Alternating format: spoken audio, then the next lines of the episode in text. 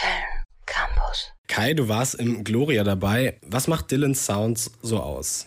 Also ich würde sagen, es ist eine sehr interessante Mischung aus weichgespültem Singer-Songwriter-Pop und ein klein bisschen Rockabilly. Ich habe sie vorher sehr als so kleine Schwester von Taylor Swift und Fletcher gesehen. Es gab dann aber doch einige Momente auf dem Konzert, wo sie so ihr eigenes Ding gemacht hat.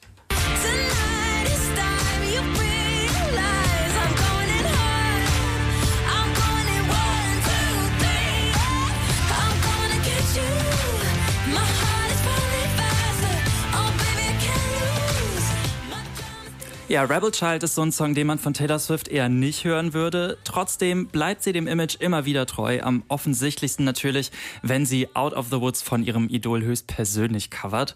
Und das war auch nicht das einzige Cover, was Dylan an dem Abend gespielt hat. Es gab noch Unholy von Kim Petras und Sam Smith. Der passt eigentlich so gar nicht in ihren Stil, weswegen sie da eine 50s Rock'n'Roll Nummer draus gemacht hat. Mit dazu passender E-Gitarre im Flammen-Look. Und genau dann hat sie mir auch am besten gefallen, wenn sie sich von ihrem manchmal doch etwas generischen Pop wegbewegt.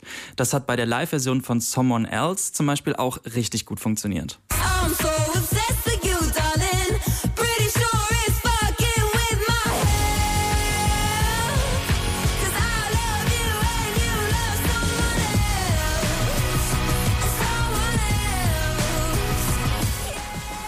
Und was eine weitere Stärke von ihr ist, ist ihre Bühnenpräsenz. Dylan kann performen und sich eine Stunde lang auf der Bühne hin und her bewegen, ohne dass man das ihren Vocals anmerken würde. Den ganzen Abend über war auch richtig gute Stimmung im Gloria und mir war vorher gar nicht so klar, wie viele Fans sie in Deutschland schon hat. Wenn sie dann aber ihre Pop-Hymnen auspackt, macht's voll Sinn.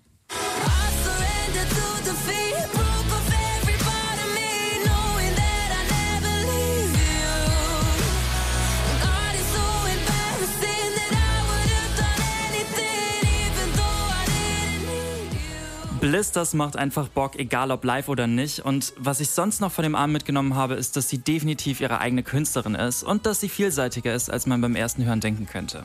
www.kölncampus.com www